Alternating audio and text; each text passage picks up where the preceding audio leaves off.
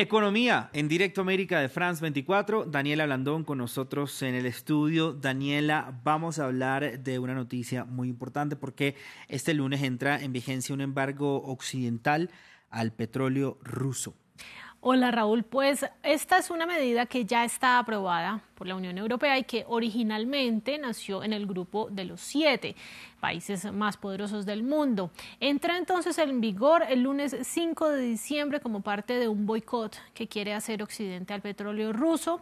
A partir de esa fecha, el bloque comunitario dejará de comprar crudo ruso entregado por mar, lo que se cree que llegaría a impactar hasta el 90% de las importaciones que hoy hacen desde ese país exsoviético la Unión Europea.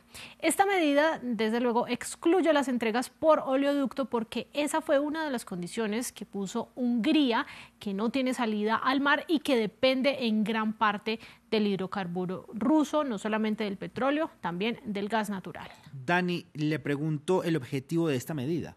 El objetivo de esta medida y de todas las sanciones que ha impuesto Occidente desde que inició la guerra en Ucrania es ahogar las finanzas del Kremlin a través de la reducción de los ingresos de Rusia por la venta que hace de petróleo al resto del mundo. Y es que se cree que los ingresos del Kremlin por el comercio de petróleo están en su nivel más bajo desde principios de enero.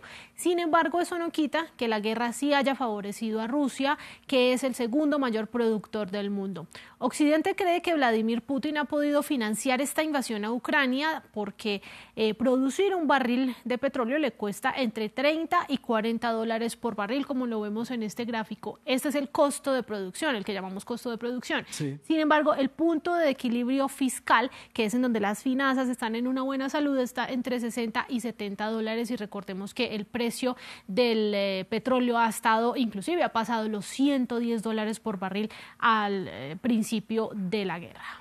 ¿Y quién le compra a Rusia entonces si no es Occidente? Bueno, primero hay que decir que Rusia produce el 10% del petróleo mundial o mejor, lo entrega, lo exporta. La idea de las sanciones de la Unión Europea es detener casi todas las entregas de crudo por vía marítima que hace Rusia a los miembros del bloque comunitario.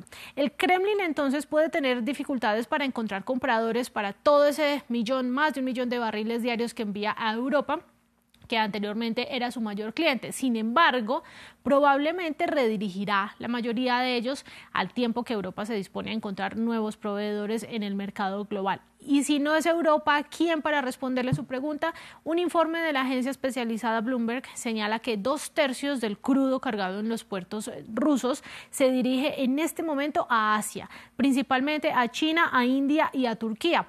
Estos tres países se han convertido en los mayores compradores de los barriles rusos desplazados por Europa y una parte menor va a Sri Lanka y Emiratos Árabes Unidos, por ejemplo. Se estima que estas naciones compran unos 2,4 millones de barriles por día y además lo hacen a un eh, precio más favorable porque Rusia se los está vendiendo más baratos. Y si antes de la guerra de Rusia eh, este país les proveía dos quintas partes de su petróleo a todos estos países asiáticos, hoy le reciben dos terceras partes, o sea que ha incrementado significativamente. Bueno, ¿y cómo afectaría esto entonces a los ciudadanos europeos? Porque finalmente son los que pagan los altos precios de, pues, absolutamente todo, ¿no? Empezando por la energía, sobre todo de cara al invierno.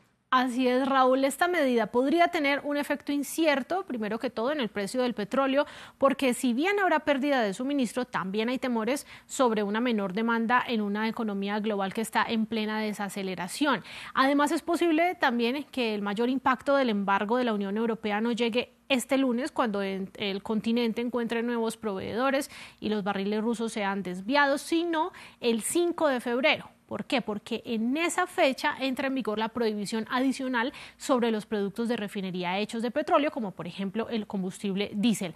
Ahora, Europa todavía tiene muchos vehículos que funcionan con este combustible, que también se usan los camiones que llevan una amplia gama de bienes a los consumidores.